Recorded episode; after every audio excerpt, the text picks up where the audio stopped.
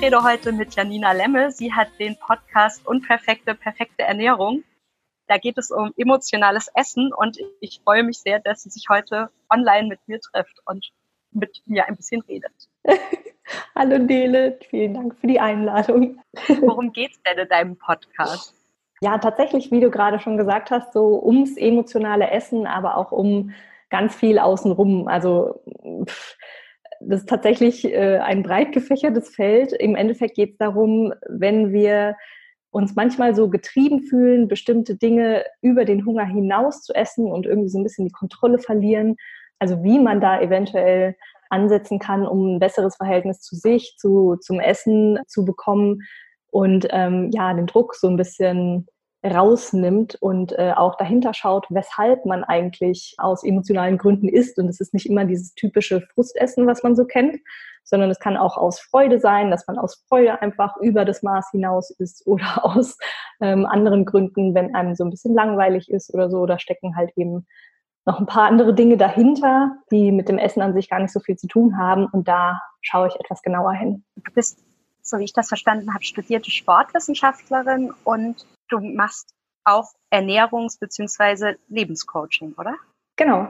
Also ich bin, äh, ich habe Bewegung und Gesundheit studiert, das gehört zu den Sportwissenschaften und habe dann halt so verschiedene, meine Fitnesstrainer A-Lizenz und Ernährungscoach A-Lizenz und sowas alles äh, gemacht und mache gerade den Heilpraktiker für Psychotherapie, weil ich merke, es führt mich irgendwie immer tiefer in die Psyche des Menschen, äh, wenn man da so hinterschaut und ähm, Genau, das ist quasi so der Grundstein. Und ich habe halt da gemerkt, wenn man sich mit diesen ganzen wissenschaftlichen Themen auseinandersetzt und dann in die Praxis geht, also ich bin Personal Trainerin und Ernährungscoach, ähm, dann kommt man da oft nicht so weit, wie man es eigentlich müsste nach vielen Jahren Ausbildung.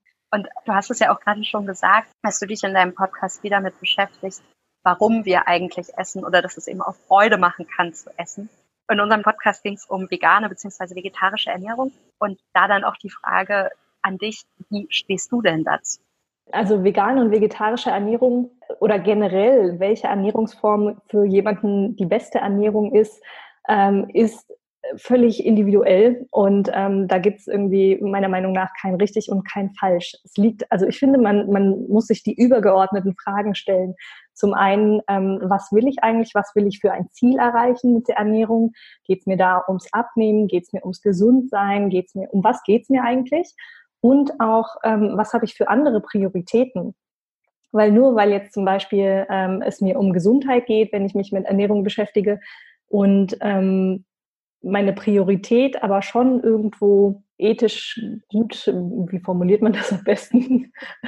Also, dass man, dass man dem Tierwohl ähm, einfach, äh, hilf mir. Äh, was Gutes tut vielleicht? Ja, genau, danke. Also schwierige Worte, ne? ähm, wenn, es, wenn es einem darum geht, dann heißt es nicht zwangsläufig, dass äh, vegane oder vegetarische Ernährung quasi die allergesündeste ist, aber sie ist eben für die andere Priorität äh, die beste und wahrscheinlich dann in diesem Kontext für diesen Menschen persönlich die beste Ernährung.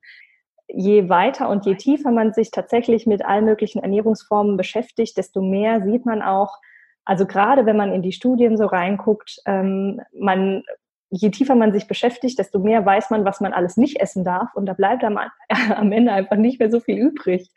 Und äh, dann wird es irgendwann ziemlich schwierig. Und deswegen bin ich für mich irgendwann eben äh, und vor allem auch für meine Kunden so auf den, auf den Trichter gekommen, ähm, einfach mal nicht alles wegzunehmen. Also zum Beispiel, ähm, weiß ich, tierisches dürfen wir nicht mehr, weil potenziell kanzerogen oder was auch immer und äh, das noch wegnehmen und am Ende nimmt man das Gemüse auch noch weg, weil es gespritzt ist oder was auch immer.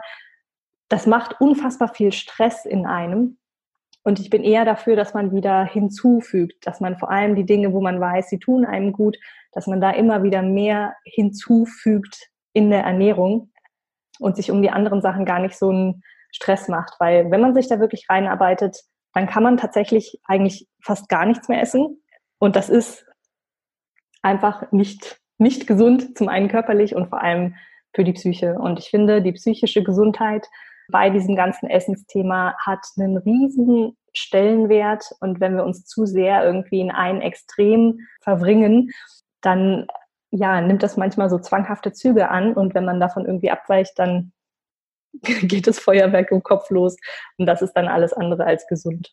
Deswegen irgendwie alles in so einem großen, ganzen Kontext betrachten. Also du meinst, man sollte sich eine Sache raussuchen, die wichtig für einen ist und daran hält man sich dann fest. Das hat die oberste Priorität und alles andere macht dann auch einfach zu viel Stress.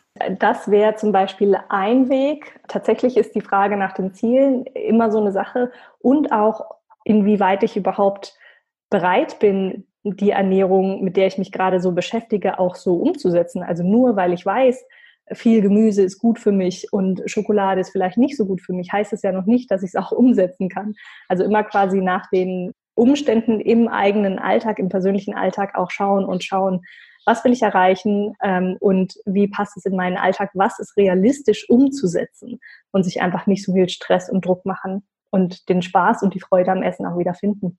Bei uns geht es ja in dem Podcast auch ganz viel immer um die Studienlage und eine Studie ja. sagt das, eine Studie sagt das. Du arbeitest ja jetzt mit ziemlich vielen Menschen zusammen.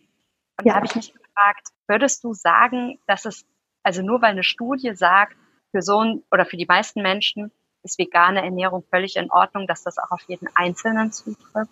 Nein. Ähm, selbst in der Studie hat man ja immer eine gewisse Stichprobe und äh, da wird ja dann meistens ein Mittelwert oder sowas gebildet.